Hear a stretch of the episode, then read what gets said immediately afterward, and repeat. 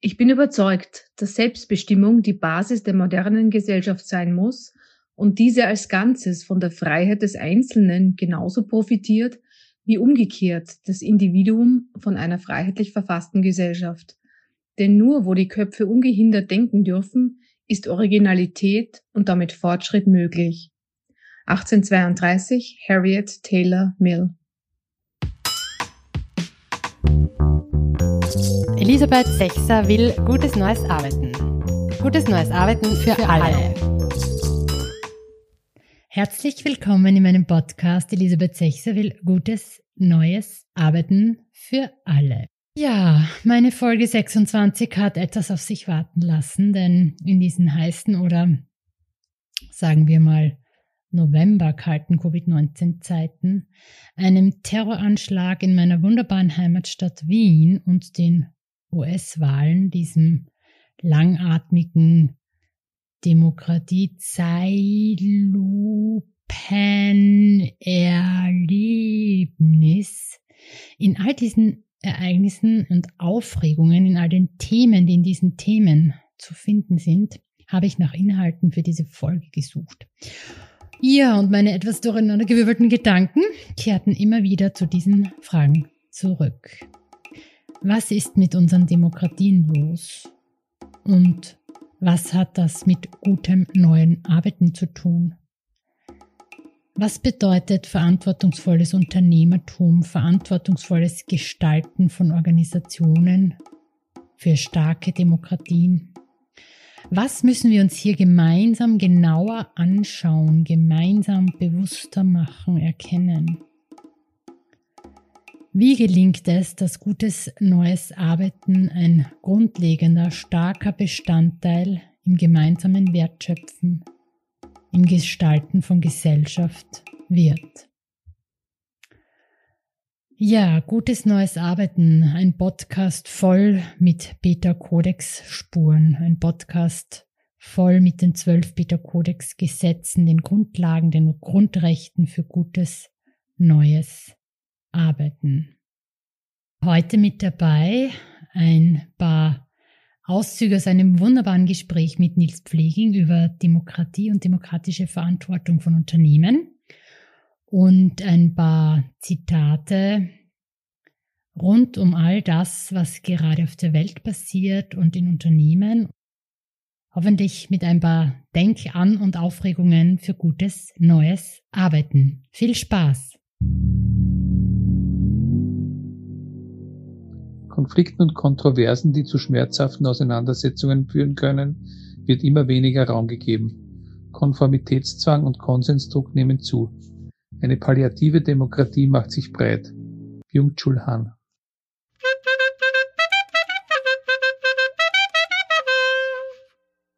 Der Schmerz. Ui, das klingt ja schon irgendwie sehr besorgniserregend. Palliative Demokratie. Oh.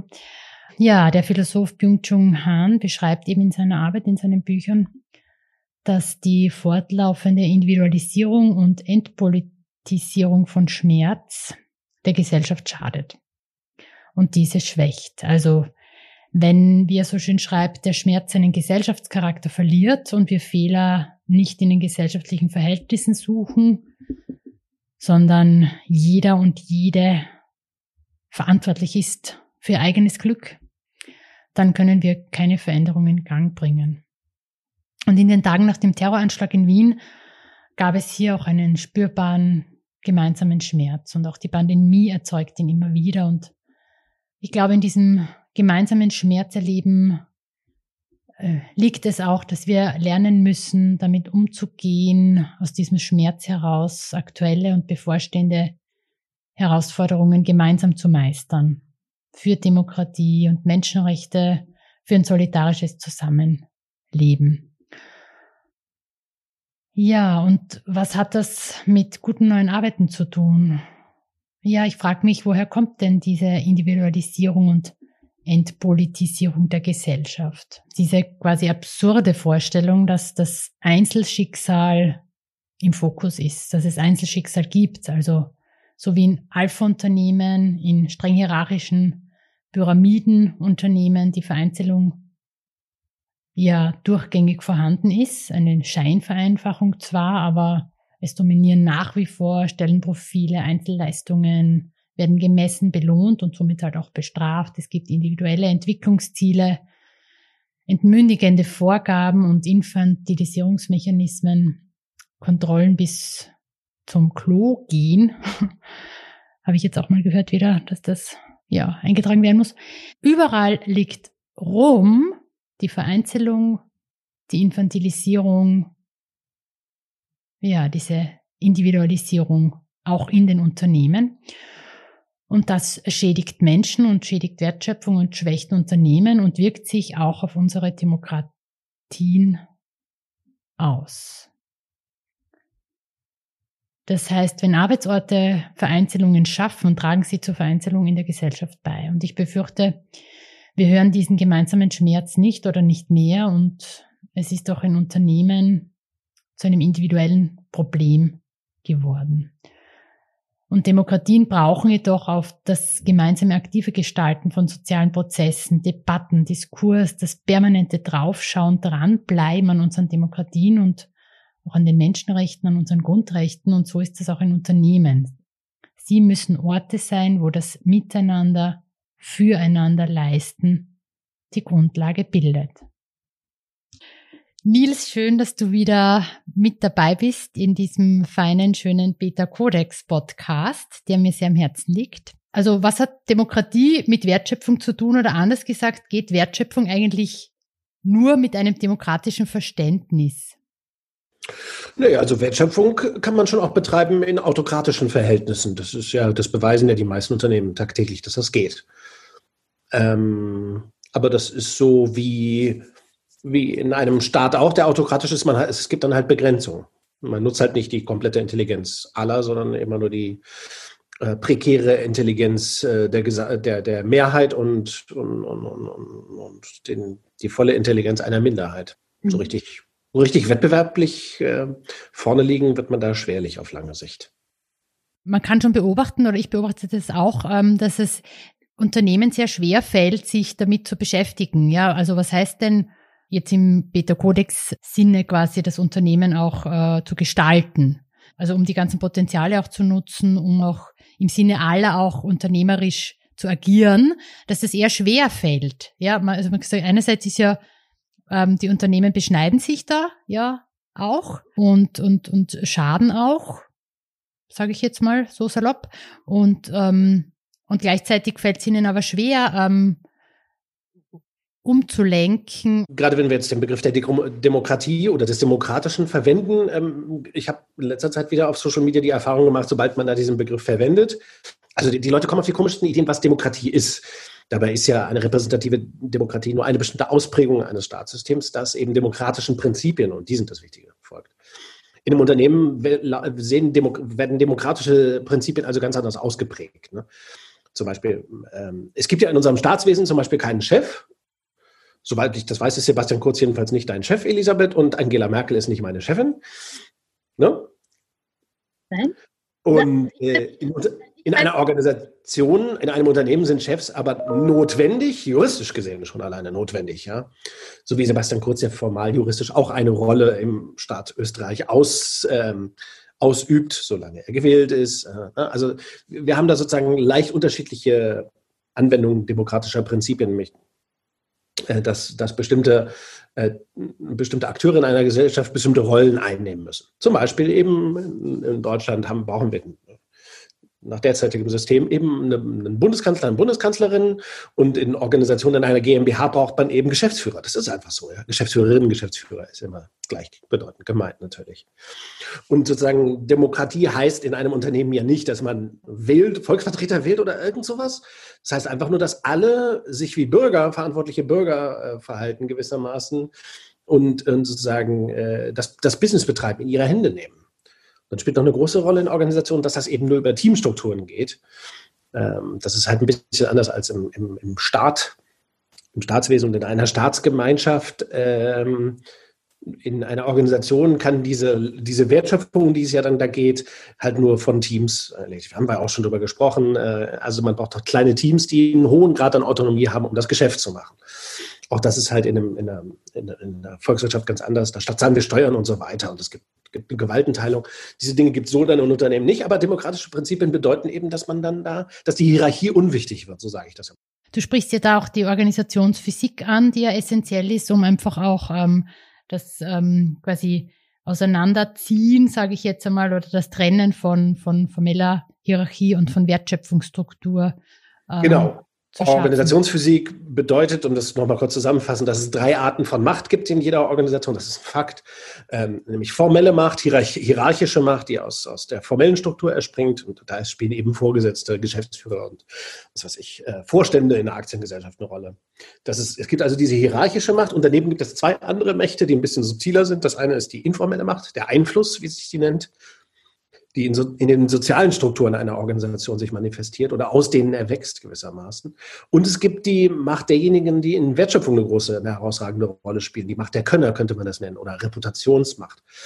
Und äh, diese drei Mächte, also hierarchische Macht, ähm, informeller Einfluss und Reputationsmacht oder die Macht der Könner, die sind in Organisationen ständig alle vertreten und da, da entspannt sich oder, oder ähm, wie, wie könnte man das sagen? Da entfaltet sich eben auch ein subtiles Machtspiel in Organisationen. Und auch das ist ein Teil von Demokratie in Organisationen, dass es diese, dass man das anerkennt.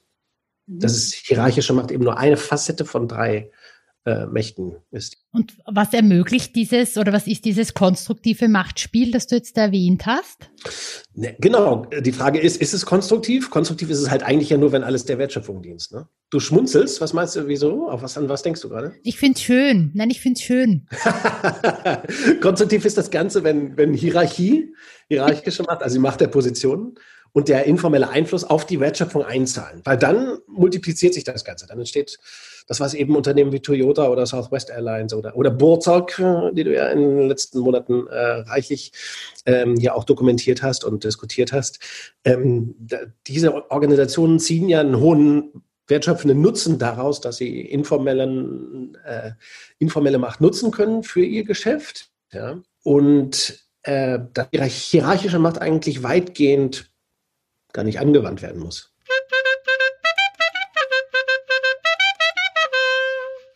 Die Stille.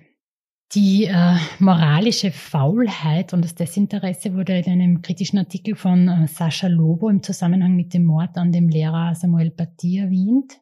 Kann ich nur ähm, empfehlen, den Artikel und dann auch den kritischen Podcast zu diesem Artikel. Und darin teilte er seine Beobachtung, dass wir viel zu wenig Diskurs, Differenzierung und Empörung leben. Also wir oftmals verhalten und nicht eindeutig für die demokratischen Grundwerte einstehen. Und es wird dann still, zu still, viel zu still.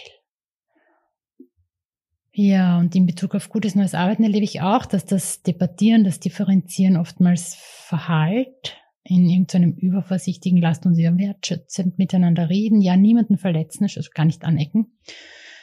Kritisches Draufschauen, wie Organisationen gestaltet werden, teamarbeit, Wertschöpfung verhindern, äh, finden nicht oder viel zu wenig statt. Das ist auch eine Einladung an Unternehmer, Geschäftsführer, Vorstände, Eigentümerinnen, also auch zu überlegen, wie sehr laden Sie ein zu Diskurs? Also möchten Sie wirklich, wirklich wissen, wie Ihr Laden läuft? Also wirklich auch gemeinsam selbstkritisch auf die Organisation schauen, findet viel zu wenig statt. Es gibt dann zwar massenhaft tolle Mitarbeiterbefragungen, die sind am besten alle anonym, aber bringen natürlich nichts. Und die Diskursfähigkeit geht verloren, sie verkümmert quasi.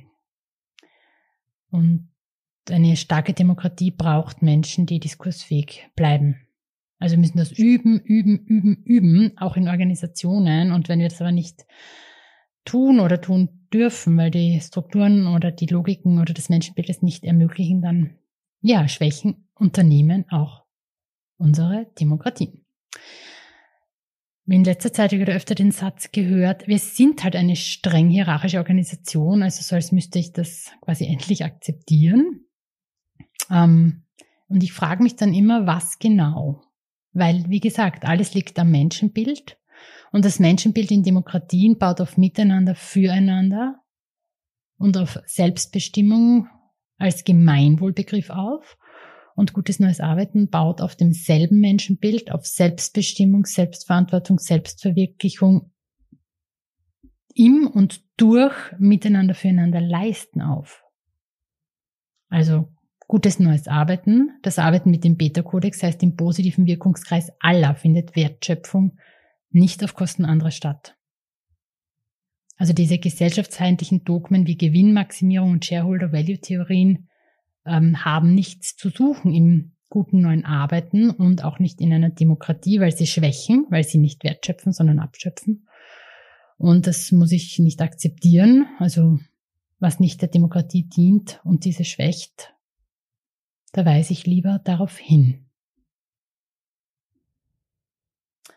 Ja, und ich habe auch für diesen Podcast ein bisschen herumgefragt, ähm, in meinem Umfeld, ähm, einfach Menschen in Unternehmen gefragt, wann erlebst du dein Unternehmen als demokratiestärkenden Ort und wann als demokratieschwächend? Und es ja, hat mich teilweise auch sehr betroffen gemacht, wie schnell eigentlich demokratieschwächendes genannt wurde. Ähm, also das war dann nicht so schwer, hatte immer zu tun mit Hierarchie, hatte immer zu tun mit Abhängigkeiten, mit Kontrolle, teilweise auch mit Angst haben, ähm, hatte immer zu tun mit ähm, nicht alles, was man kann, wird gebraucht und darf man zur Verfügung stellen, also auch sehr beschneidend. Und ähm, es gab auch Rückmeldungen, dass man nicht genau weiß, was ich jetzt meine. Also dass auch dieses Bewusstsein, was heißt denn ein äh, demokratiestärkender Ort im Unternehmen. Was, was ist das? Woran erkennt man das? Und da gab es teilweise auch so eine Stille und eine Ratlosigkeit. Und ähm, dann gab es wieder ein paar Rückmeldungen. Ja, wenn eben die Führungskraft nett ist, ähm, also wenn der Führungsstil human ist, wenn ähm, man hin und wieder eingeladen wird zu einem Strategieworkshop und mitgestalten kann, wenn jemand interessiert ist am Austausch, am, fachli fachlichen Austausch, also man seine Expertisen einbringen kann. Und ähm, ja, ich äh, habe den Eindruck, es ist hier auch noch viel an Bewusstseinsarbeit zu tun, dass, dass wir alle verstehen, was heißt ähm, Unternehmertum und äh, als demokratischen Ort was heißt eben Unternehmen als demokratischer Ort? Was ist das? Woran erkenne ich das? Und woran erkenne ich, dass es das nicht ist, dass es nicht demokratisch ist? Ja, und dieser Podcast hilft dabei, es zu erkennen. Die Demokratie ist keine Umerziehungsanstalt. Man kann Menschen etwas anbieten, aber es wäre eine Illusion zu glauben, alle würden der Strahlkraft von Freiheit, Demokratie und Menschenrechten erliegen. Wir werden nicht Dinge neu verhandeln, die längst ausverhandelt sind. Und wir werden Menschenrechte und Gleichberechtigung durchsetzen. Nina Scholz.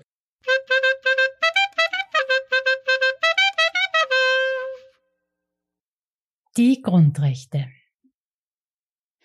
Ja, das Zitat von der Politologin Nina Scholz in einem Interview über Meinungs- und Religionsfreiheit beinhaltet zwei essentielle Sachen, die auch in guten neuen Arbeiten drinnen sind. Einerseits das Angebote machen und einladen, also wie auch gutes neues Arbeiten immer eine Einladung ist. Und das zweite ist eben ausverhandelte Menschenrechte und Gleichberechtigung wird nicht neu verhandelt. Also die Grundrechte, die Grundwerte, die sich auch in den Grundgesetzen und Menschenrechten widerspiegeln, die werden nicht neu verhandelt und so ist es auch mit dem Beta-Kodex. Die zwölf Gesetze sind eine Grundlage. Ähm, wenn man auf diesen aufbaut, können Orte, können Unternehmen demokratiestarke, wertschöpfungsstarke Orte werden. Ähm, das wird nicht mehr verhandelt, sondern es geht darum, in, innerhalb dieser Prinzipien zu vereinbaren und sich auszumachen, wie man quasi das Geschäft gestaltet.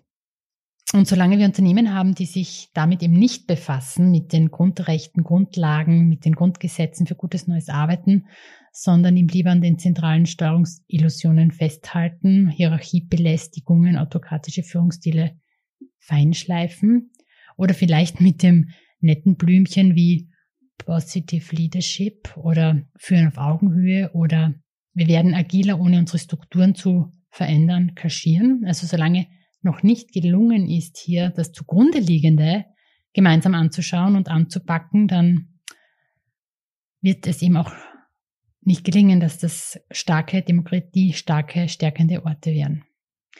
Und ähm, auch wie Nina Scholz ihm sagt, ähm, Demokratie ist keine Umerziehungsanstalt, so ist gutes neues Arbeiten auch keine, sondern sie ist eher das Ende des permanenten Umerziehens, das in Alpha-Organisationen stattfindet. Demokratie bedeutet Meinungen und das heißt auch immer Kränkungen auszuhalten. Ansonsten droht eine Diktatur der Beleidigten. Kirstin Breitenfellner ja, das ist schon ein starker Satz. Diktatur der Beleidigten. Ich werde euch in den Shownotes auch ein Buch ähm, verlinken, wo es um das Plädoyer für Meinungsfreiheit gibt, Charlie versus Mohammed. Und Meinungsfreiheit in Unternehmen ist auch ein wertvolles Gut, das ich teilweise sehr vermisse und das in Alpha-Unternehmen natürlich sehr eingeschränkt ist. Weil erstens ist mal die Frage, wann will man Wien welchen Meinung hören und wie geht es denn, wenn man mal seinem Vorgesetzten, unter Anführungszeichen, mal die Meinung sagt?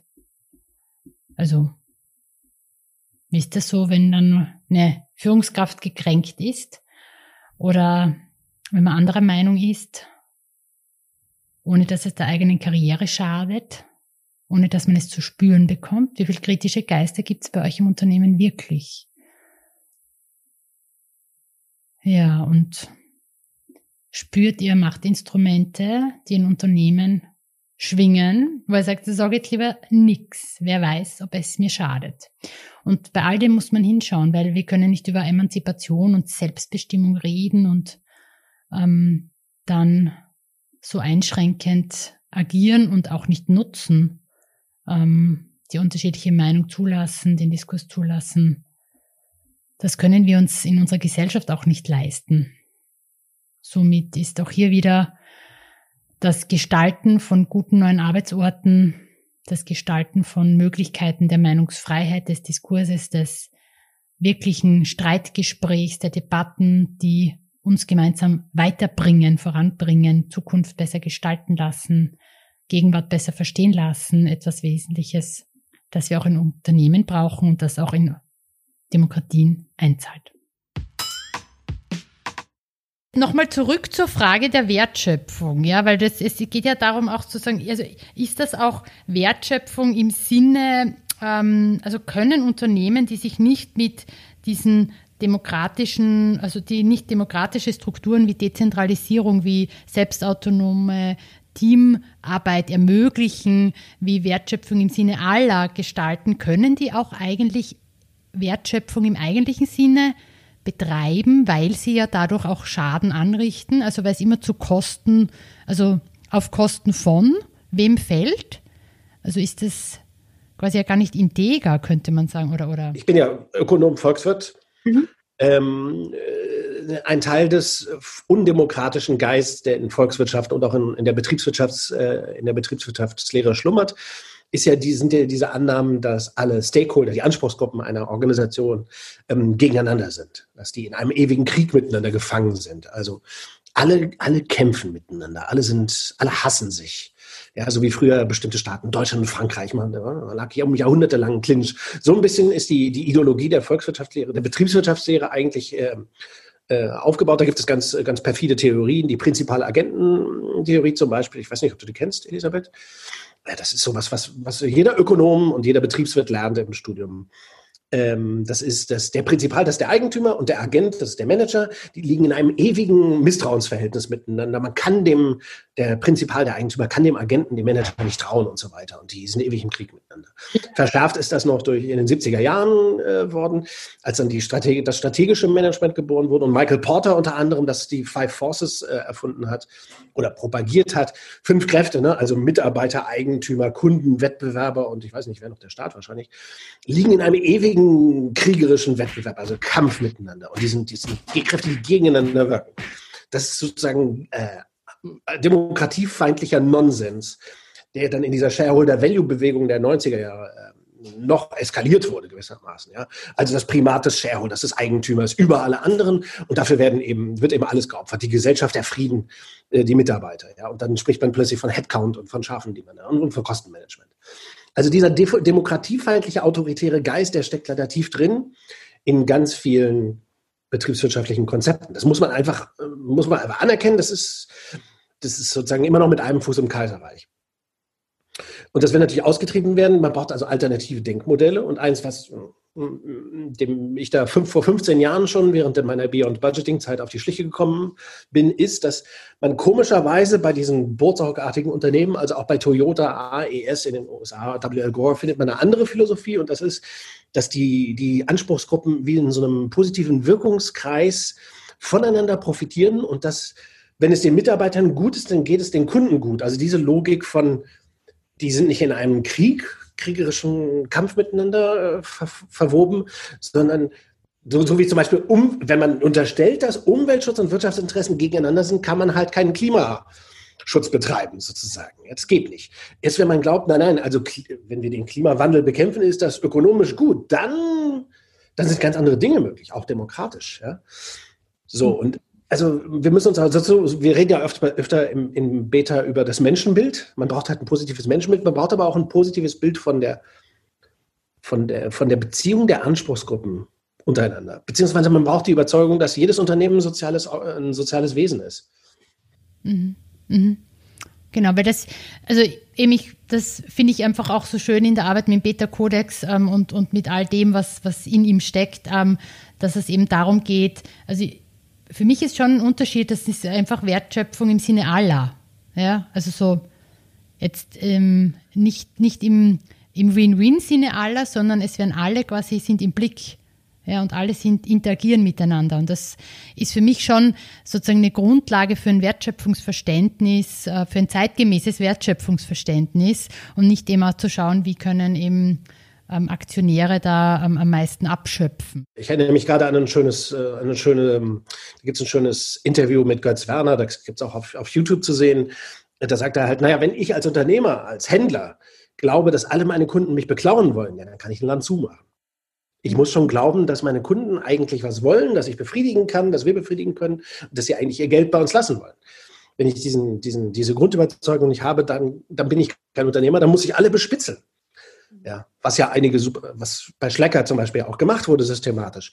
Also diese, das ist schon, äh, also das ist ein, das Bild von davon, dass in einer Demokratie wir eigentlich freiwillig zu unser aller Vorteil miteinander ähm, in Beziehungen gesetzt werden. In Demokratie übrigens und in Marktwirtschaft. Dieser, diese, diese, diesen Glauben, den braucht es schon, um, um gut wirtschaften zu können. Ja, oder die Hedwig Richter auch sagt, ähm, es geht eben darum, sozusagen eine, eine freiwillige Einschränkung auch einzugehen. Also im Sinne aller. Das ist ja sozusagen auch, gehört ja auch zum Demokratieverständnis, weil ich erlebe oft, dass eben das Thema, dass gerade so die Gemeinwohlbegriffe Selbstverwirklichung, Selbstbestimmung, Selbstverantwortung so entkoppelt sind, als wäre das sozusagen, also ich für mich, aber das sind ja Begriffe, die quasi nur funktionieren im, im gemeinschaftlichen Denken. Und somit ist auch Wertschöpfung auch nur möglich in einem gemeinschaftlichen Denken. So wie du auch gesagt hast, jede, jedes Unternehmen, jedes Wirtschaftsunternehmen ist ein soziales Wesen, ja, trägt dazu bei, ähm, wie wir auch Welt gestalten und Verantwortung übernehmen. Ja. Und, ähm Mir macht es übrigens Sorge in dem Zusammenhang, dass in den letzten Jahren eigentlich Konzepte eher gehypt wurden, die eigentlich auf Egoismus einzahlen. Ich nenne mal ein Beispiel, bei dem man das auf den ersten Blick vielleicht nicht vermuten würde. Mindfulness alles, was ich über Mindfulness gehört habe, wie das, was da gemacht wird, ist halt auf mich selbst bezogen. Also Mindfulness ist immer dieses Ich, Ich, Ich. Das ist eigentlich eine Ego, ein, ein, ein Ego-Framework, könnte man sagen. Ich weiß, das klingt ein bisschen boshaft, aber zu behaupten, das wäre altruistisch, Mindfulness und Mindfulness-Zeug wäre irgendwie altruistisch, das ist einfach, das ist einfach unwahr. Es geht immer nur um Ich, Ich, Ich. Das ist so wie eine Therapie, das kann man machen. Ich finde es sogar sehr gut, wenn, wenn, wenn, man eine Therapie macht und so. Aber sich einzubilden, dass das irgendwas mit der Gesellschaft zu tun hat, dass ich da einen selbstlosen Akt irgendwie begehe, das ist natürlich völlig, völlig absurd. Ich, ich sage eher, also sich politisch zu engagieren, das ist, und deswegen sage ich auch immer, Beta ist politisch. Ich verstehe politisch zu sein, politisch zu handeln als etwas, was der, der Gesamtheit dient. Nicht unbedingt allen, dient aber der Gesamtheit, nicht mir, weil dann ist es nicht politisch. Ne? Dann ist es privat. Ähm, politisch sein und handeln und auch denken ist immer im Interesse der Allgemeinheit.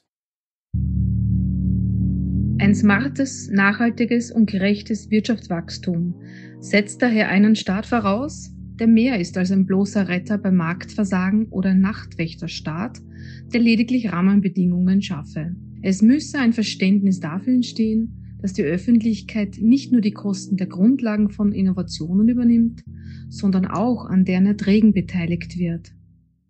Mariana Mazzucato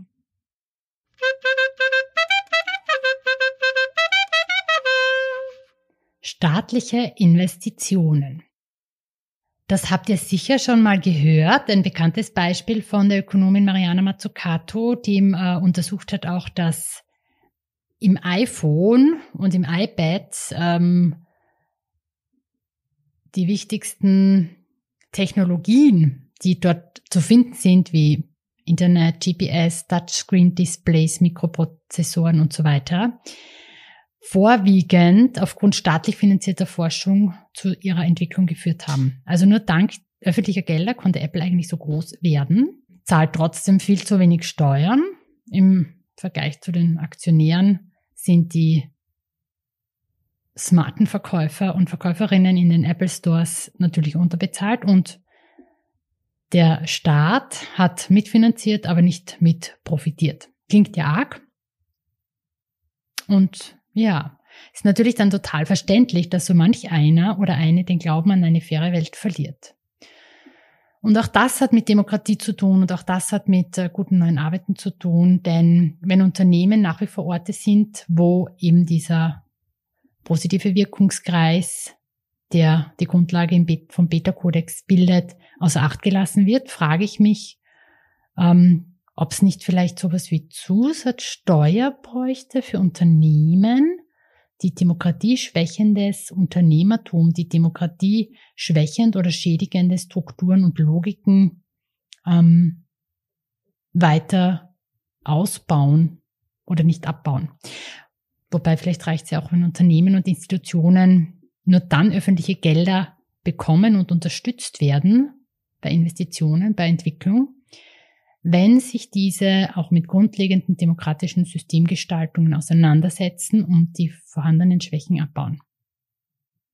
Aber eben nicht nur ein bisschen agil werden, sondern konsequent. Demokratie ist nicht schlicht die Herrschaft der Volksmehrheit, sie lebt vielmehr von ihrer Einschränkung, von Checks and Balances, von der Vermittlung zwischen den Funktionssystemen. Hedwig Richter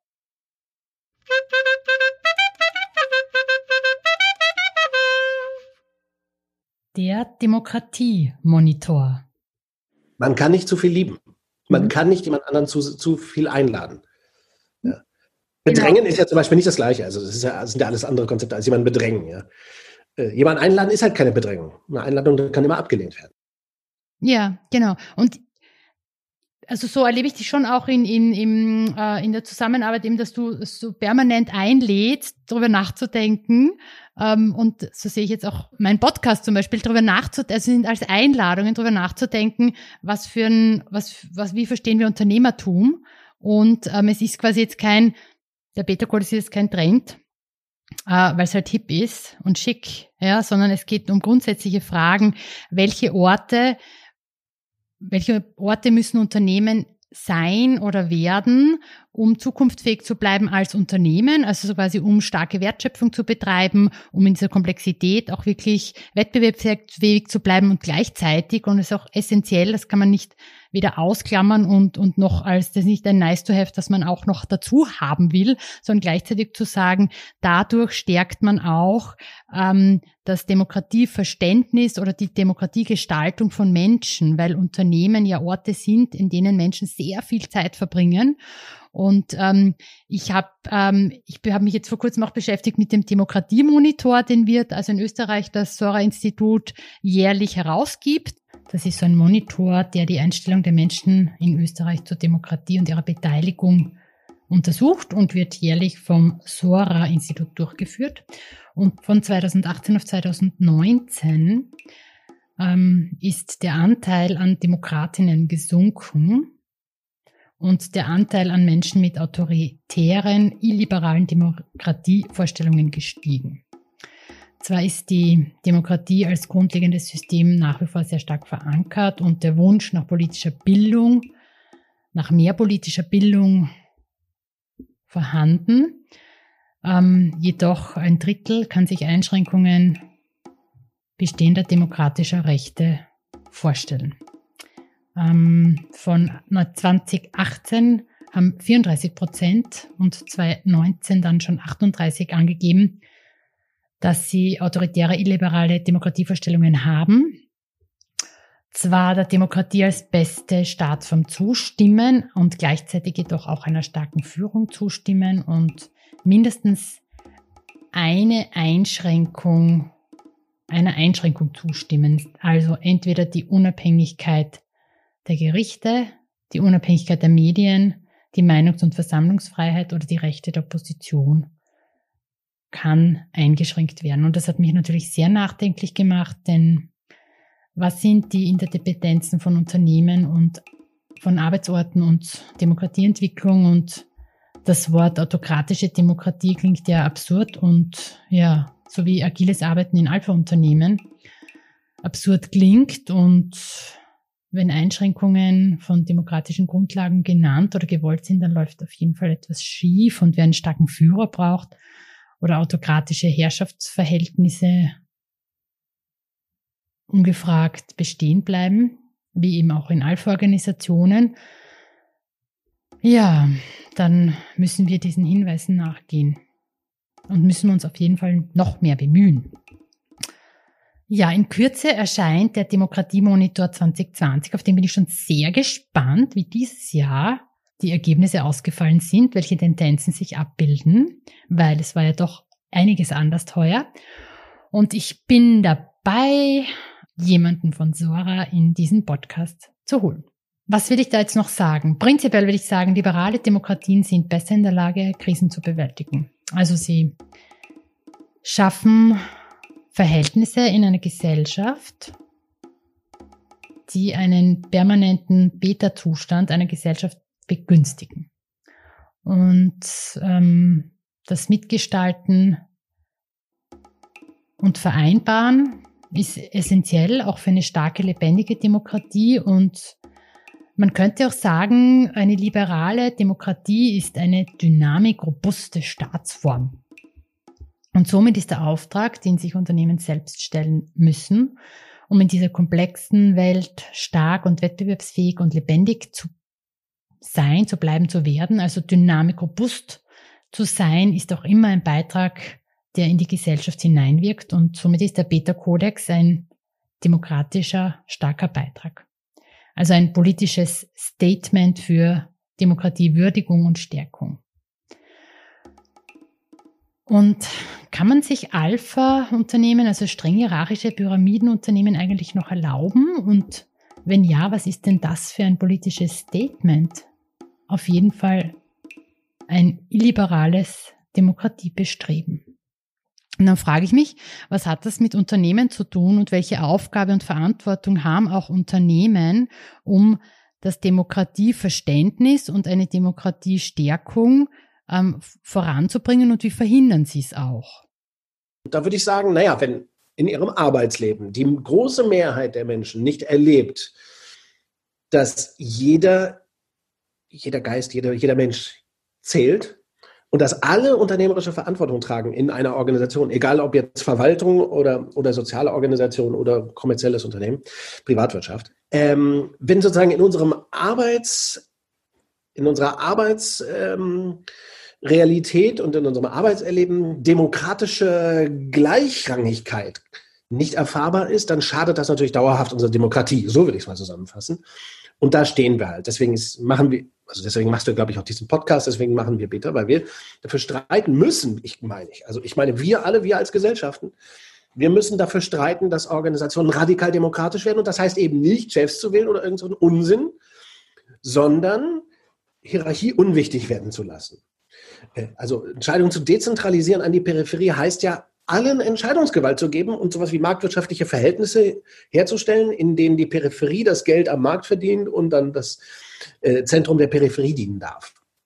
Ja, und diese, wenn, äh, solange Organisationen hierarchische Pyramiden sind, mit all diesen Kollateralschäden, die du in deinem Podcast auch aufdeckst und diskutierst, ja, äh, werden wir niemals unsere Demokratien richtig in die Reife bringen. Ich glaube, also an der deutschen Geschichte und der österreichischen Geschichte lässt sich das ja wunderschön und grauenvoll ähm, nachvollziehen, was passiert, wenn wir in unserem Alltag Demokratie und die Macht der Demokratie und die, Wunder, die Schönheit und die Resonanzfähigkeit einer Demokratie nicht erlebbar machen. Also dann, dann, na klar, äh, rutschen wir dann irgendwann wieder ab in den Populismus oder so ganz schlimme Dinge. Also ich glaube wirklich, es ist an der Zeit, endlich Organisationen zu demokratischen Gebilden zu machen. Und das ist keine Frage vor allen Dingen des Gesetzgebers. Ich glaube, der Gesetzgeber sollte dafür sorgen, dass zum Beispiel Bonussysteme, Anreizsysteme endlich verboten werden dafür lohnt es sich zu streiten. Ich weiß nicht, ob wir das Thema schon mal hatten. Man möge bitte in den, in den Prinzip 7 Podcast reinhören. Ja. Ähm, also na klar, kann der Gesetzgeber auch was tun, aber im Wesentlichen ist das in jeder Organisation auszuverhandeln, ähm, äh, dort äh, durch Dezentralisierung demokratische Verhältnisse zu schaffen. Mit dem Beta-Kodex empfehle ich jedenfalls, weil es ist das, was funktioniert. Das ist der einzige, also das einzige Prinzipienmodell gewissermaßen, das komplett ist an der Stelle. Mhm. Ähm, es gibt ja relativ viele Angebote auch im sogenannten New Work Markt für Unternehmen. Also so, das, ich glaube, es ist mittlerweile durchgedrungen, dass man agiler werden soll als Unternehmen und irgendwas mit Selbstorganisation ist auch nicht schlecht. Und äh, wenn man es schon nicht für die Wertschöpfung für so sinnvoll halt, hält, dann kann es vielleicht fürs Employer Branding dienen oder so. Also es ist so, ähm, so ein bisschen irgendwie immer da. Manche sind, können schon immer hören, weil sie auch nicht genau wissen, was das jetzt sein soll. Also zu wenig Auseinandersetzung auch stattfindet. Also kann man ruhig den Menschen auch zumuten, äh, mehr nachzudenken oder sich zu bilden, sage ich jetzt mal.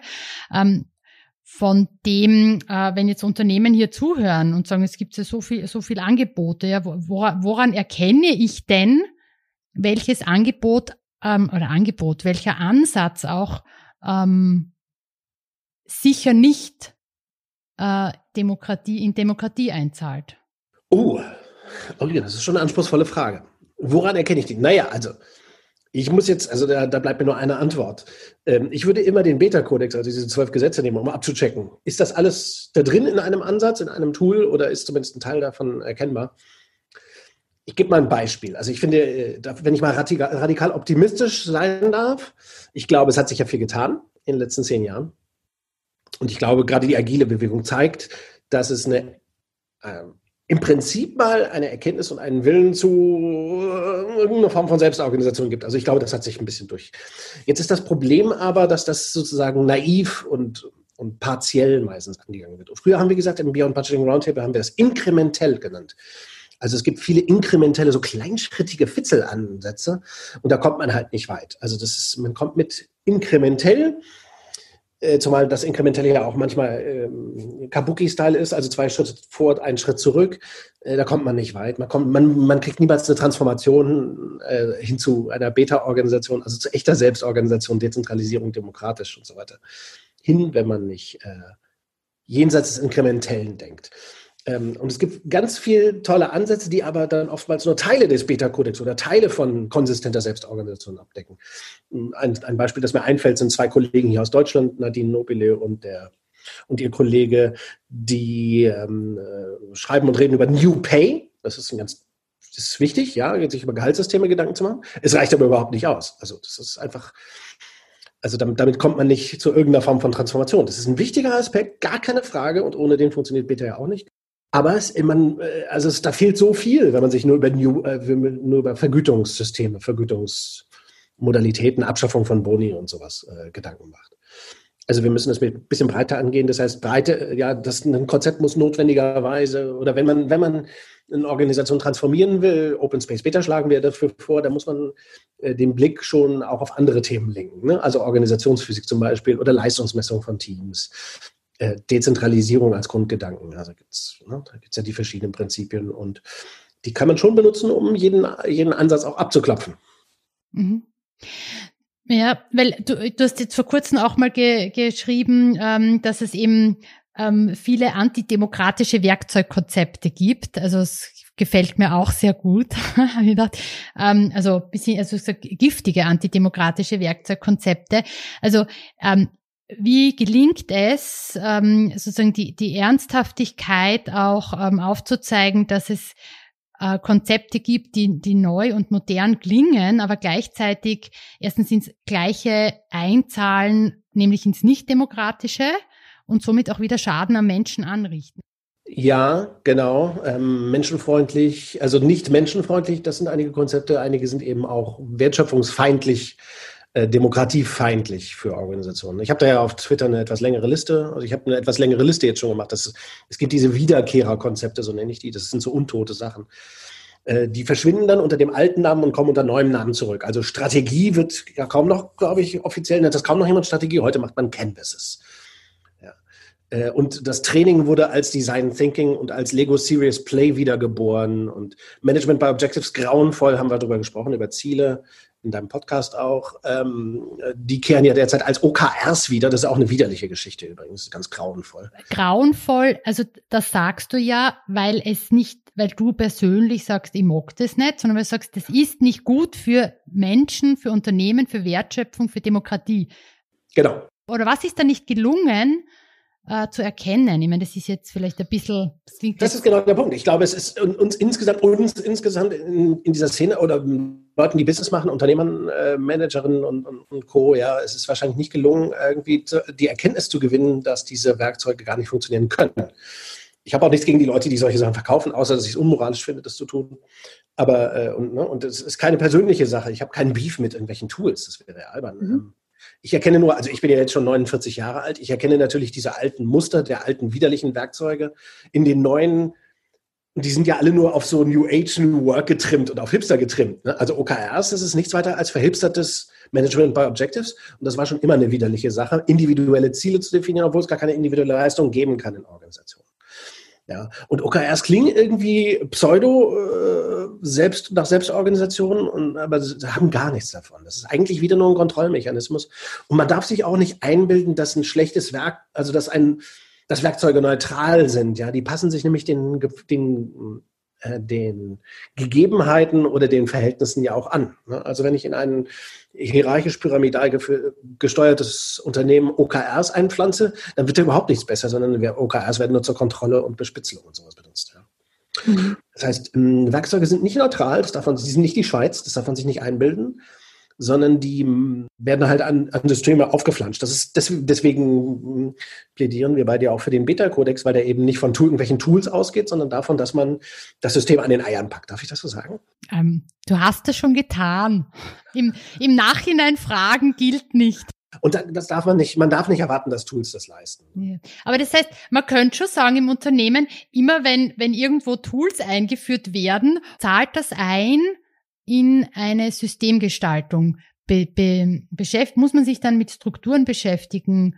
Ähm, findet ein quasi Gestalten am System statt oder im System? So. Ja, genau. Ich finde übrigens, die Geschichte der Demokratie zeigt ja sehr schön, die, die Geschichte der Demokratie an selbst, ja, zeigt ja sehr schön, wie, ähm, wie anspruchsvoll und langwierig es auch ist, demokratische äh, Rechte zu erkämpfen, äh, zu gestalten, auszuentwickeln in einer Gesellschaft. Ne? Alleine wie, wie, lange es, äh, wie lange es gebraucht hat, ähm, das Frauenwahlrecht äh, für die Gesellschaft zu gewinnen. Ähm, das ist, ist ja ein, ein, schönes Zeichen, also ein schönes Beispiel, ein grauenvolles Beispiel auch dafür, wie, wie lange eine Mentalitätsänderung braucht. Ja. Oder wenn man sich jetzt gerade die Bestrebungen in Polen äh, anschaut, da die, die Abtreibungs, Abtreibungsgesetzgebung zurückzudrehen, da sieht man ja, hm, dass in einer Gesellschaft sozusagen bestimmte Prinzipien erstmal ganz tief verankert sein müssen, damit die auch haltbar sind. Und ich glaube, in Unternehmen gilt das ein Stück weit auch. Ähm, es lohnt sich halt nicht, irgendwelche Tools einzuführen, auch wenn es ganz wunderbar sind, wenn man nicht den Geist, ähm, Cargos hat das ja, glaube ich, gesagt, das, ist das, gemein, das gemeinsame Erkenntnisniveau, mhm. Einsichtsniveau in einer sozialen Gruppe steigert. Ja. Und jeder, jeder wirksamen Revolution, jeder wirksamen äh, gesellschaftlichen Veränderung ist immer ein Erkenntnissprung in, ein, in, der, in der Gesellschaft vorangegangen. ohne den geht es halt nicht. Man kann den, deswegen sind ja auch, ist auch die Revolution in, in, in Russland konnte ja nicht gelingen, weil es gar, gar keine Erkenntniszunahme gab ja, in dem Land als Ganzem. Ja die Arbeiterklasse ja auch nicht befreien, bevor die Arbeiterklasse dann nicht ein bestimmtes, ne, bestimmtes Bildungsniveau bekommen hat und ein, ein, Bewusstseinsniveau erreicht hat, wo dann eben echte Demokratie auch langfristig möglich ist, ohne dass man da in den Faschismus kommt oder in den, in den Stalinismus. Ich finde diese, diese Parallelen zur Geschichte unserer Gesellschaften, die ist schon sehr wichtig, auch für Unternehmen, um zu erkennen, Tools, Instrumente, äh, Werkzeuge können, äh, können, die sind nicht mit Einsicht zu verwechseln. So würde ich es mal formulieren. Mhm. Mhm. Diese Einsicht will erzeugt werden, sie will auch gesichert werden. Das sieht man in unseren Gesellschaften derzeit sehr schön. In den USA denke ich mal auch, da hat man hat ein enormes äh, Bildungsproblem und deswegen ist die Demokratie derzeit natürlich auch, obwohl jetzt Trump abgewählt ist, schon auch gefährdet, denke ich. Also in Unternehmen äh, oder ich, na, unsere, unsere Ansätze sind halt darauf angelegt, Beta ist darauf angelegt, die Einsicht zu fördern. Ja, und dann mhm. können Tools auch ganz anders, dann braucht man viele Tools auch gar nicht, die werden komplett überflüssig. Ich habe das mal bei Handelsbanken gehört, äh, vor 20, fast, fast schon 20 Jahren. Da gab, war ja die Balance Scorecard mal ein ganz, ganz wichtiges für die strategische, also für Messungen. Das, was heute OKRs sind, waren damals Balance Scorecards. Ne? Äh, Key Performance Indicators, die gemessen werden in verschiedenen Dimensionen und so. Das war alles totaler Kokolores. Ich war begeistert damals davon als Controller, aber äh, das ist Geschichte. Ähm, diese Art von Tool war halt Mode und dann hat jemand bei einer Konferenz den CFO, den Finanzchef von Handelsbanken gefragt, ja, guckt ihr euch eigentlich auch die Balance Scorecard derzeit an, dieses Tool? Da hat er gesagt, ja, also Beta, eine klassische Beta-Organisation, radikal dezentralisiert, damals schon 40 Jahre ohne Budget und ohne zentrale Steuerung. Und hat, dieser CFO hat gesagt, ja, wir haben uns die Balance Scorecard natürlich angeguckt, ist schon klar. Und dann haben wir gesehen, wir brauchen das nicht. Mhm. Ja, also diese Art von man guckt sich das, man guckt sich Dinge an.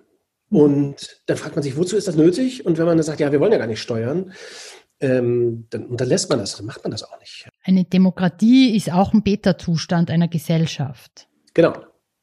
Natürlich, also jedes äh, komplexe Systeme sind ja nie fertig, lebendige Systeme sind nicht fertig, sondern sie emergieren, ne? oder sie haben eine, äh, sie, sie, zeigen Emergenz auf oder weisen Emergenz auf. Ähm, eine Demokratie ist ja auch nie fertig, sondern entfaltet sich immer weiter. Da gibt es ja das tolle Buch von Hedwig Richter, das du bestimmt auch schon hier angesprochen hast, ne? Mhm. wo man das sehr schön nachvollziehen kann, äh, wie Gesellschaften sich entwickeln und warum Demokratie so der ewige Streit ist, äh, in dem man sich verwickeln muss miteinander, um, um, um, um, um Anpassungen an, ja, an Veränderungen zu erzielen. Ähm, klar, daher kommt der Begriff Beta.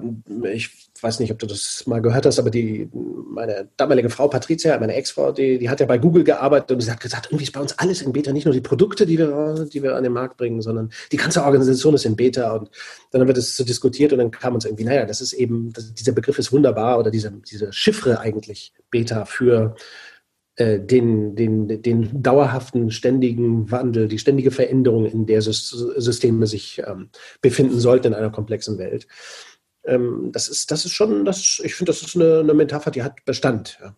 Mhm. Und wir müssen das natürlich immer wieder erklären, denjenigen, die neu dazu kommen, dass das nicht äh, sch schlechte Software ist, wenn man Beta sagt. Ja, ja, eben, aber ich, ich also im was in dem Begriff alles drinnen steckt und eben, dass das eben sozusagen auch, auch für Gesellschaften, also so eine, eine, eine, in einer Demokratie ist man ständig auch in Bewegung und ähm, das also in, in Nicht-Demokratien ist das nicht der Fall. Das Schlimmste ist halt, wenn viele Bürger nicht mehr im, in ständiger Bewegung sind, sondern glauben, sie sind so was wie ein Pendel, das nur runterhängen kann. Und dann sie, äh, gehen sie irgendwie verballert irgendwie auf die Straßen und protestieren und finden alles Mist und blöd und so, weil sie halt nicht mehr in Bewegung sind. Also klar, die, die Demokratie richtet an den Bürger die als ständige Aufforderung, weiter in Bewegung zu bleiben. Und der Beta-Kodex Unternehmen. Richtig, und Beta leistet das Ganze für Unternehmen, ganz genau. Wie du, du ähm, begonnen hast, eben mit dem äh, Beyond Budgeting Roundtable dich damit zu beschäftigen und wie sich herauskristallisiert hat, aha, die machen das anders und aus dem heraus dann auch der Beta-Kodex entstanden ist.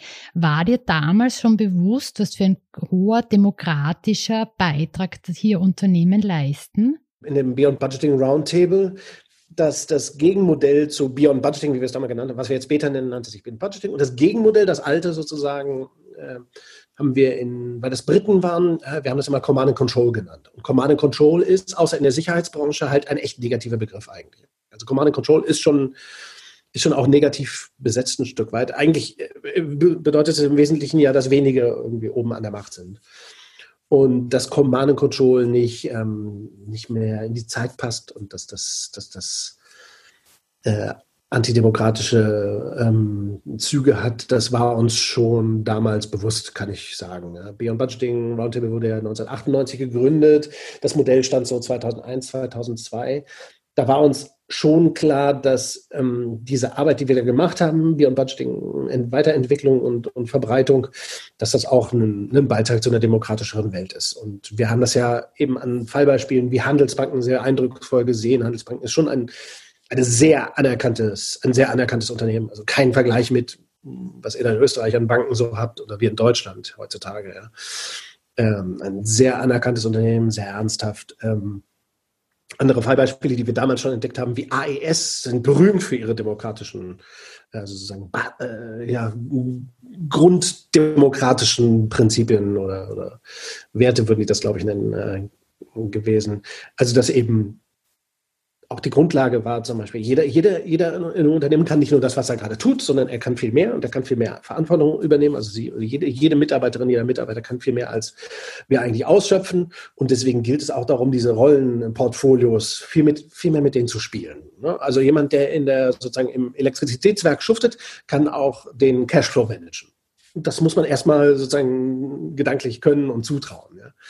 Und genauso ist das ja auch in, in einer gewachsenen Demokratie. Eine Demokratie muss natürlich ihren Bürgern auch mal was zutrauen. Also wenn, wenn wir unseren Bürgern nur zutrauen, auf RTL-Niveau ähm, äh, Fernsehen genießen zu können und nicht auf Arte-Niveau, dann ist, haben wir halt auch ein Problem.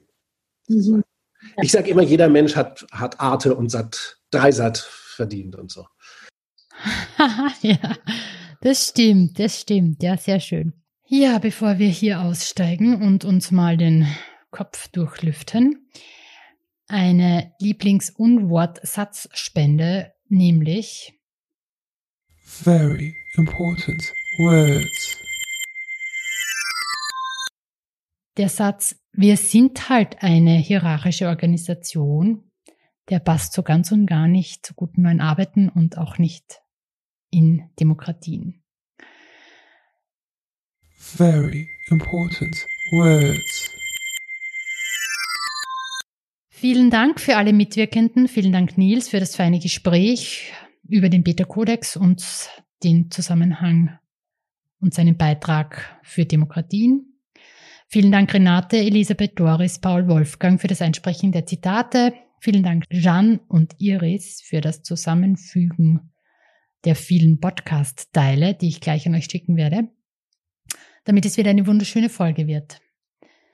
Ja, in den Show Notes gibt es weitere Podcast-Empfehlungen von anderen tollen Podcasts, die alle hier dazu passen. Buchempfehlungen, Blogartikel zum Vertiefen. Ich freue mich oder wünsche euch, dass ihr die Themen mitnehmt in eure Unternehmen und mal besprecht, heißt diskutiert und drauf schaut. Vielleicht auch die zwölf Gesetze des Beta-Kodex hernimmt und mal checkt, welche in eurem Unternehmen zu finden sind und welche noch fehlen. Wenn ihr dazu Fragen habt, könnt ihr euch gerne an mich äh, wenden, denn ich kenne mich hier ein bisschen aus. Ja, das war's für diesmal. Mein Name ist Elisabeth Sechser. Ich habe eine Leidenschaft für die Zeit und ihre Fragen und eine nie enden wollende Lust, mich diesen zu stellen. Ich hoffe, es war ausreichend anregend und aufregend und ich freue mich, wenn wir uns wieder hören. Demokratie ist nicht nur keine Umerziehungsanstalt, sie ist auch kein Selbstbedienungsladen und schon gar nicht selbstverständlich. Gutes neues Arbeiten auch nicht. Elisabeth Sechser will gutes neues Arbeiten. Gutes neues Arbeiten für, für alle. alle.